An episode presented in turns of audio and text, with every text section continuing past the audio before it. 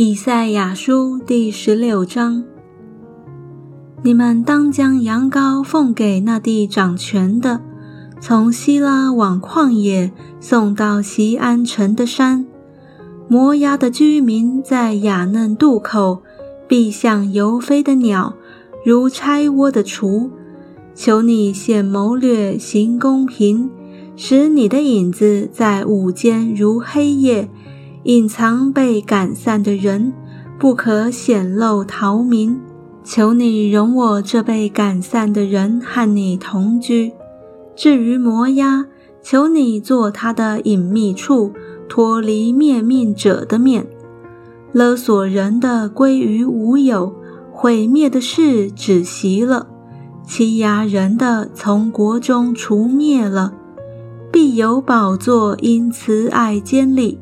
必有一位诚诚实实坐在其上，在大卫帐幕中施行审判，寻求公平，速行公义。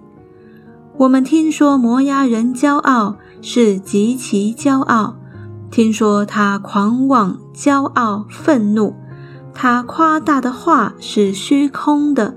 因此，摩押人必为摩押哀嚎，人人都要哀嚎。你们摩押人要为吉尔哈列舍的葡萄饼哀叹，极其忧伤，因为西什本的田地和西比马的葡萄树都衰残了，列国的君主折断其上美好的枝子，这枝子长到亚谢，延到旷野，嫩枝向外探出，直探过沿海，因此。我要为西比马的葡萄树哀哭，与亚谢人哀哭一样。西什本以利亚利亚，我要以眼泪浇灌你，因为有交战呐喊的声音，临到你夏天的果子，并你收割的庄稼，从肥美的田中夺去了欢喜快乐。